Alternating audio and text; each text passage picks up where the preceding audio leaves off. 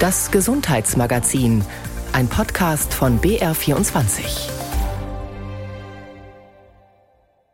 Mit Ulrike Ostner, guten Morgen. Unsere Themen für Sie. Medizinische Hilfsmittel. Durch eine EU-Verordnung werden manche nicht mehr hergestellt. Wir zeigen, was das zum Beispiel für die Kinderintensivmedizin bedeutet. Außerdem kalter Entzug, sicher der schlechteste Weg, um von Psychopharmaka wieder wegzukommen. Wir berichten, was Patienten erleben.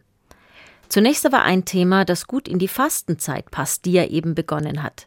Manche lassen ja für die nächsten Wochen den Alkohol weg oder den Zucker, manche entscheiden sich gar für Heilfasten und essen überhaupt nichts mehr. Wem das zu viel ist, der kann es auch mit dem sogenannten Basenfasten probieren.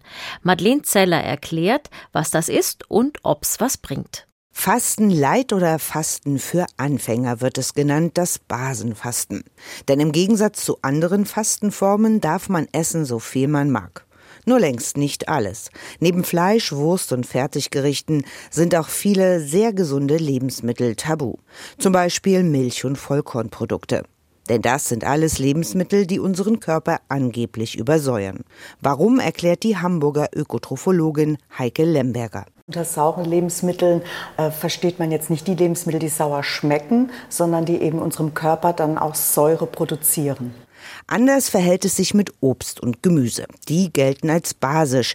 Darum dürfen für die Zeit einer Basenfastenkur nur 20 Prozent rohes Obst und 80 Prozent rohes oder schonend gegartes Gemüse gegessen werden.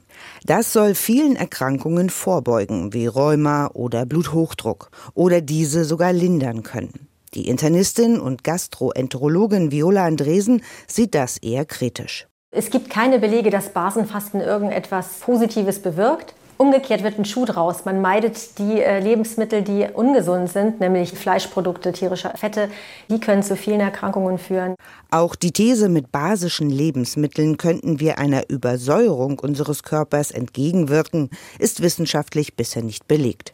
Denn Auskunft darüber, wie sauer wir sind, gibt der pH-Wert unseres Blutes und nur der ist entscheidend. Bei gesunden Menschen beträgt dieser 7,4 und ist immer konstant.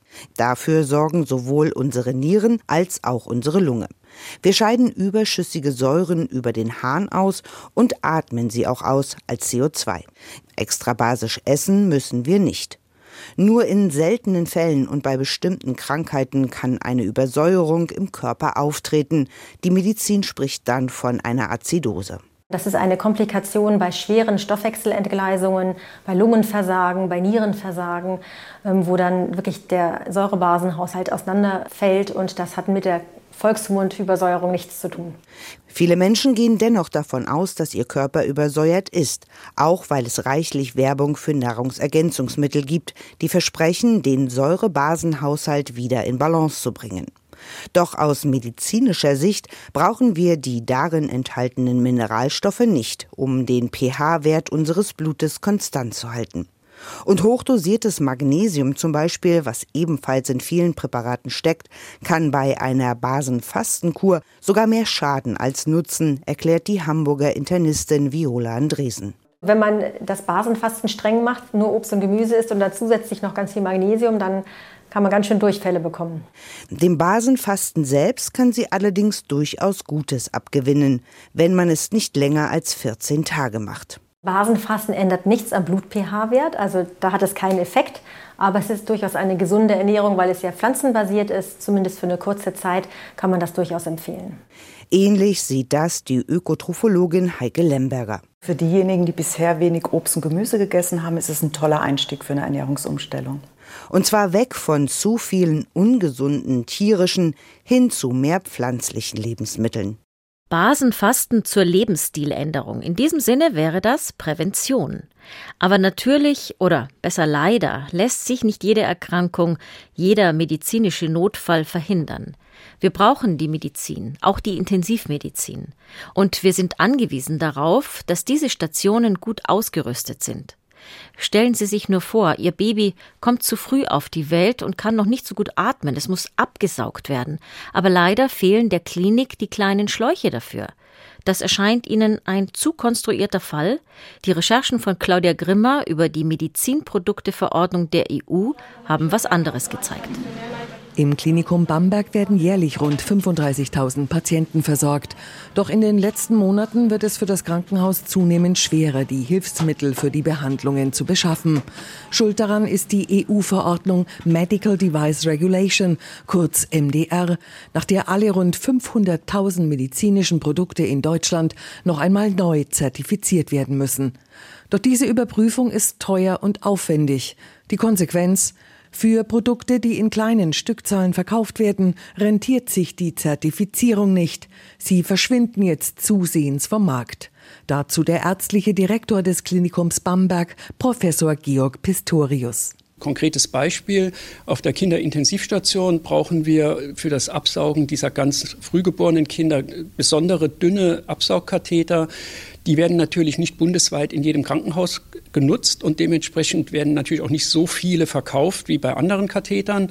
Und der Hersteller hat uns jetzt mitgeteilt, dass er die Produktion einstellt. Bundesweit rechnen Krankenhäuser, dass 20 Prozent ihrer medizinischen Produkte in Zukunft fehlen werden. Bamberg hat derzeit bei 10 Prozent Schwierigkeiten, sie zu beschaffen. Es gibt auch in der Kardiologie solche Beispiele. Schrittmacher im Kleinkindbereich sind äh, rar geworden. Dann gibt es im Bereich von Herzrhythmusstörungen besondere Katheter, die man verwendet, um dort die äh, Rhythmusstörung zu behandeln. Auch dort gibt es Produkte, die nicht mehr angeboten werden und wo wir auf der Suche nach Alternativen sind. Das Uniklinikum Regensburg meldet vereinzelt Fälle, in denen Ersatzprodukte gesucht werden müssen. Das Klinikum Ingolstadt schreibt auf Nachfrage des Bayerischen Rundfunks, dass die Auswirkungen der EU-Verordnung MDR wahrnehmbar seien. Genauso wie auch am Uniklinikum Augsburg. Im Moment könne das durch die Umstellung des Produkteportfolios aber noch kompensiert werden. Ganz anders am Uniklinikum München.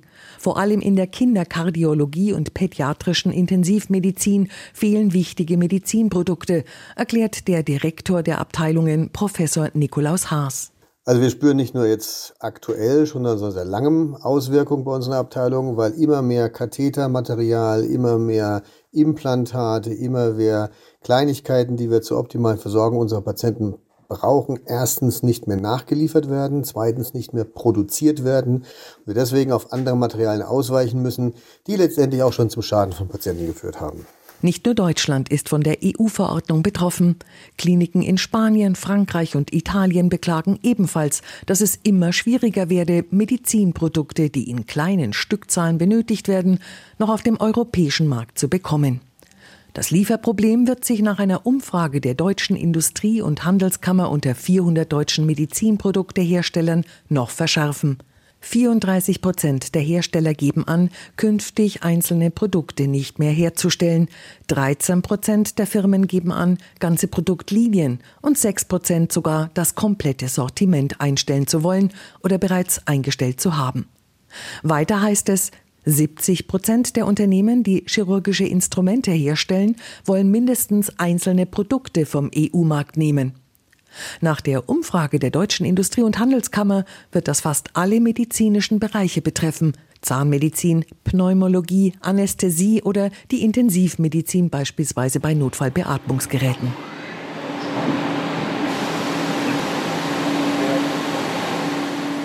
Weißendorf in Mittelfranken. Eine CNC-Maschine reiht sich in den Produktionshallen der Firma Peter Brehm an der anderen. Hinter Glasscheiben werden verschiedenartige Werkstücke aus Titan oder Keramik gefräst, gebohrt, poliert. 165 Mitarbeiter beschäftigt der Implantat- und Prothesenhersteller. Zu der Angebotspalette gehören Knie- und Hüftgelenke, aber auch Produkte für die Wirbelsäulenchirurgie oder spezielle Anfertigungen für Allergiker. Auch hier werden schon jetzt einige Produkte in kleineren Stückzahlen für den europäischen Markt nicht mehr hergestellt, erklärt Geschäftsführer Oliver Brehm. Das Portfolio mussten wir aufgrund dessen stark einkürzen. Etwa 20 Prozent der Produkte gibt es zukünftig nicht mehr, weil wir für die einfach die Kosten äh, nie mehr reinholen können, die durch die MDR entstehen. Schon immer mussten alle Produkte durch Fachstellen überprüft werden, doch die neue, aufwendige EU-Medizinprodukteverordnung sei damit nicht vergleichbar. Naja, die Zertifizierung ist so aufgeteilt, dass Sie quasi die Kosten für das Qualitätsmanagementsystem haben und dann eben pro Produkt die Kosten für die Zertifizierung der technischen Dokumentation und der Produktakte. Da ist es so, dass wir natürlich im Bereich der Hochrisikoprodukte unterwegs sind, sprich höchste Risikoklasse haben, Implantate, die dauerhaft im menschlichen Körper verbleiben. Da gehen wir so bei 40.000 bis 50.000 Euro los. Das heißt aber, ich habe pro Produkt Familie, und das ist ja das eigentlich Entscheidende, drei Akten, die ich einreichen muss und ich habe dreimal Kosten. Die Kosten zur ursprünglichen Überprüfung seien laut Deutscher Industrie- und Handelskammer um 111 Prozent gestiegen. Nicht zu vergessen die Dauer. Bis zu 18 Monate müssen die Hersteller auf eine Zertifizierung warten. In den USA muss sie laut Gesetz innerhalb von 30 Tagen erfolgen. Beim Prothesenhersteller aus Mittelfranken waren, so erzählt Geschäftsführer Oliver Brehm, 18 Leute zwei Jahre an den Papieren für die Einreichung gesessen. 3,5 Millionen Euro hat die Firma Brehm bereits für die Zertifizierung einzelner Produkte aufbringen müssen. Aber mit der einmaligen Überprüfung ist es nicht getan. Alle fünf Jahre müssen wir Produkte rezertifizieren lassen. Das heißt, das ist nicht komplett eine Neuzulassung, kommt dem aber sehr nahe und ist auch von den Kosten entsprechend gleichzusetzen. Diese immensen Kosten führen dazu, dass Hersteller für den europäischen Markt die Produktpalette einschränken. Andere Länder haben nicht so strenge Verordnungen. Deshalb werden statt der Europäischen Union jetzt die USA, China und zum Beispiel Japan und Indien beliefert, erklärt Professor Nikolaus Haas vom Uniklinikum München. Das ist wie wenn Sie Aspirin, was um die Jahrhundertwende des letzten Jahrhunderts von Bayer irgendwann mal erfunden wurde, alle fünf Jahre neu zulassen müssten. Das macht doch keiner. Aber genauso ist es geplant in Europa für die Medizinprodukte. Und das ist völliger Irrsinn, vor allem, wenn man betrachtet, dass die Märkte anderswo, also insbesondere in den USA, eine einmalige Zulassung und damit ist das Gerät, das Produkt, das Implantat, was auch immer, lebenslang dauerhaft zugelassen. Eine Aussetzung der Verordnung könnte nur auf Druck der Bundesregierung erfolgen oder die Europäische Union erkennt selbst, welche Folgen nun spürbar sind, erhofft Klinikprofessor Haas. Doch seit Jahren würden medizinische Fachgesellschaften auf die Problematik hinweisen und auf taube Ohren stoßen.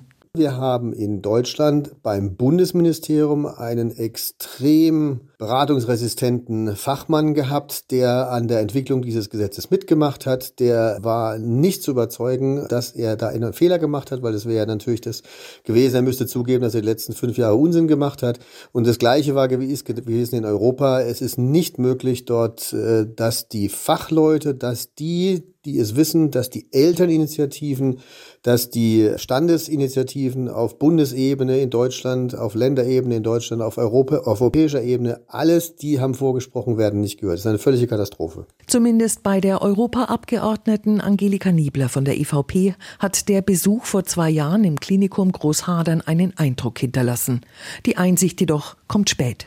Also wir müssen schauen, dass wir das, was nicht gut gelaufen ist, korrigieren, um eben eine hohe Patientensicherheit wiederherzustellen. Ja. Das, ist, das ist das oberste Ziel. Deshalb sind wir in der Diskussion und deshalb haben wir auch im Parlament diese vielen Schritte unternommen, um dieses Thema wirklich hier prominent hier auch nochmal aufzugreifen. Mehr können wir nicht machen. Wir können nur sagen, das ist ein Problem und das, was wir aus gutem Gewissen heraus vielleicht mal vor Jahren beschlossen haben, das müssen wir einfach jetzt korrigieren, ja, weil wir übers Ziel hinausgeschossen sind. Gemeinsam mit einem Kollegen hat sie ein Zehn-Punkte-Programm zur Korrektur der EU-Verordnung MDR eingereicht. Niebler hofft, dass es noch in diesem Jahr in der Europäischen Kommission beraten wird. Wir müssen die Verfahren beschleunigen, wir müssen die Verfahren vereinfachen, die Verfahren dürfen nicht so viel kosten und ich denke, wir müssen auch mal sagen, das, was über Jahrzehnte wirklich auf dem Markt an Produkt genutzt wird, was ja auch äh, einer permanenten Kontrolle unterzogen wird, da ist schon die Frage, ob man überhaupt noch mal rezertifizieren muss, ob man nicht nur die Neuentwicklungen auf dem Markt hier zertifizieren sollte, weil sonst habe ich auch erlebt, gehen unsere Medizinproduktehersteller dann nach USA und sagen, ich, ich, ich gehe jetzt zur amerikanischen äh, Zulassungsbehörde zur FDA. Da geht das schneller und da kostet es mich ein Fünftel dessen, was ich in Europa für die Zertifizierung, für die Zulassung zahle. Spät, zu spät kommt aber die Einsicht, dass die Kommission die Verordnung vielleicht doch überarbeiten sollte, meint der ärztliche Direktor des Klinikums Bamberg, Professor Georg Pistorius. Die grundsätzliche Frage ist, wenn man in eine Überarbeitung geht, ob man bereit ist, das jetzt auszusetzen, weil die Firmen, die jetzt das runterfahren, das Produkt, die das Produkt aus ihrer Produktion nehmen, die werden das nicht in zwei Jahren einfach mal schnell wieder hochfahren, weil auch das aufwendig ist, wenn das Produkt so selten verkauft wird. Der Grund für die EU-Medizinprodukteverordnung war der Skandal um minderwertige Brustimplantate. Vor mehr als zehn Jahren wurden schadhafte Implantate bei Frauen eingesetzt, die aus billigem Industriesilikon hergestellt wurden. Es kam zu schweren Entzündungen. Die EU verschärfte daraufhin die Zertifizierung von allen Medizinprodukten, obwohl es sich um ein kriminelles Vorgehen gehandelt hat, wie Gerichtsverfahren zeigten. Die Konsequenz müssen jetzt alle Patienten tragen, warnt Professor Nikolaus Haas vom Uniklinikum München. Klar geht es an die Patientensicherheit. Wir haben zum Beispiel äh, einen bestimmten Katheter, das ist ein dünner, schlanker, gebogener Katheter gewesen, der speziell für Kinder hergestellt war, der dazu benutzt wird, um aus dem Herzmuskel bestimmte Proben zu entnehmen. Das sind äh, Gewebestücke, die kleiner als ein Streichholzkopf groß sind. Dieser Katheter war nicht mehr da. Wir mussten uns mit anderen Kathetern behelfen, die wir dann modifizieren mussten. Aber wir haben schon bei zwei Kindern Löcher ins Herz gemacht, sodass es zu Wiederbelebungsmaßnahmen gekommen ist. Es ging alles gut aus, aber es wäre nicht notwendig gewesen, wenn wir das vernünftige Material gehabt hätten. Ein großes Problem für die Hersteller ist auch, dass es europaweit überhaupt nur 41 Stellen gibt, die die Medizinprodukte überprüfen und zertifizieren dürfen. Die sind komplett überlastet. Unter diesen sogenannten benannten Stellen befindet sich auch die Firma, die damals die Brustimplantate überprüft hat. Da kann einem schon Angst und Bange werden. Die Frage, was passiert, wenn man etwas nicht zu Ende denkt, die stellt sich auch bei unserem letzten Thema. Psychische Erkrankungen werden in den letzten Jahren zwar häufiger diagnostiziert und behandelt, auch mit Medikamenten, aber an viele dieser Medikamente gewöhnt sich der Körper schnell, und das bedeutet, man kann sie ihm nicht von einem Tag auf den anderen wieder wegnehmen, man muss sie ausschleichen. Doch selbst das ist schwierig. Manche Patienten empfinden das wie einen kalten Entzug. Veronika Wawacek berichtet. Gabriele Winkler-Löffler ist 24 Jahre alt, als bei ihr erstmals die Diagnose generalisierte Angsterkrankung mit Panikattacken gestellt wird. Da ging es gleich mal los mit Tabletten. Also es hat mich auch damals schon keiner irgendwie informiert mit Psychotherapie oder irgendwelchen Übungen oder Naturmittelchen, sondern es ging gleich mal los mit Psychopharmaka. Ja. Das liegt inzwischen über 30 Jahre zurück. Dreimal hat die heute 58-Jährige aus Krems an der Donau versucht, die Medikamente loszuwerden. Besonders schlecht ging es ihr beim letzten Mal 2019. Sie versuchte das Medikament Escitalopram innerhalb von acht Wochen abzusetzen. So wie es beispielsweise das Ärztliche Zentrum für Qualität in der Medizin im Auftrag von Bundesärztekammer und Kassen Kassenärztlicher Bundesvereinigung empfiehlt. Drei Monate sei es ihr damit gut gegangen. Oktober 2019 ging es dann los. Also da hatte ich plötzlich wirklich von einer Stunde zur anderen Symptome, wo ich gedacht habe, ich muss sterben. Ich habe wirklich gedacht, jetzt hat meine letzte Stunde geschlagen, okay, das war's jetzt, jetzt ist vorbei mit mir. Und dieser Zustand hat gute acht Monate gedauert. Ich konnte nichts mehr. Angstzustände, Hoffnungslosigkeit, Schlafstörungen, ihre Haut habe gebrannt, dazu Ohnmacht und gleichzeitig ein Gefühl des Aufgedrehtseins. Von den Ärzten habe sie gehört, das sei eben ein Rückfall. Sie widerspricht. Sie wisse, wie sich eine Panikattacke anfühle. Diese Symptome seien komplett anders gewesen. Das war der reinste Horror. Ich sage heute noch, ich glaube, einem Heroinsüchtigen, der auf Entzug ist, kann es nicht schlimmer gehen. Handelt es sich um ein Rezidiv, also ein Wiederauftreten der Krankheit, oder um Absetzprobleme. In der englischsprachigen Fachliteratur findet man unter dem Akronym FINISH eine Liste der Beschwerden, die als Absetzsymptome gelten. Schlaflosigkeit gehört dazu, Albträume, auch Übelkeit, Schwindel oder Gleichgewichtsstörungen. Das Risiko, nach dem Absetzen vom Psychopharmaka unter solchen Symptomen zu leiden, lässt sich dem Berliner Psychiater Dr. Jan Schlimme zufolge aber senken, wenn man in besonders kleinen Schritten die Dosis reduziert. Die Faustregel wäre so, dass man sagt, je länger ich ein Antidepressivum genommen habe, desto mehr Zeit sollte ich mir zum Ausschleichen lassen. Und wir sprechen hier tatsächlich von Wochen bis Monaten im Reduktions- und Ausschleichprozess. Jan Schlimme begleitet Menschen teilweise bis zu einem Jahr beim Absetzen.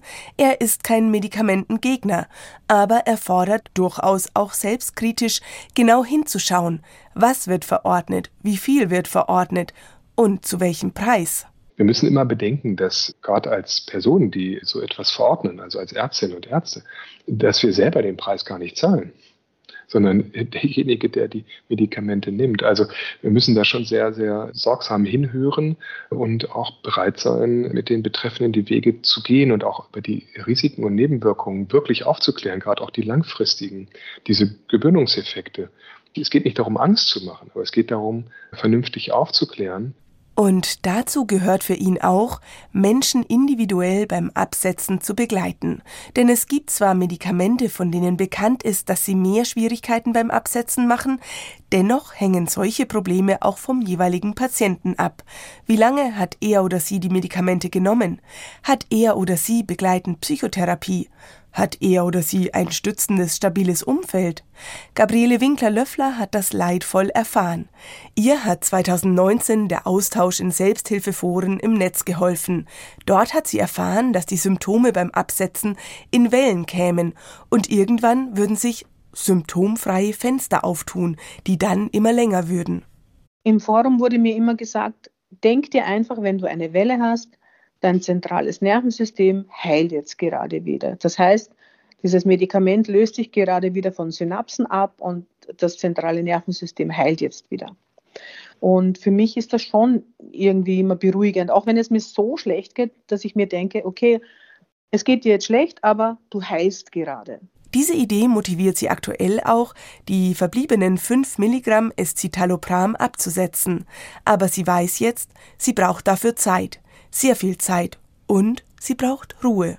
Also ich werde wirklich alle acht Wochen, nicht vier bis sechs Wochen, sondern alle acht Wochen fünf Prozent von den fünf Milligramm reduzieren. Dazu muss ich mich aber vorbereiten. Ja? Ich bin selbstständig. Das heißt, ich möchte mir gerne eine ganze Woche frei machen, weil ich ja nicht weiß, wie geht es mir. Ne?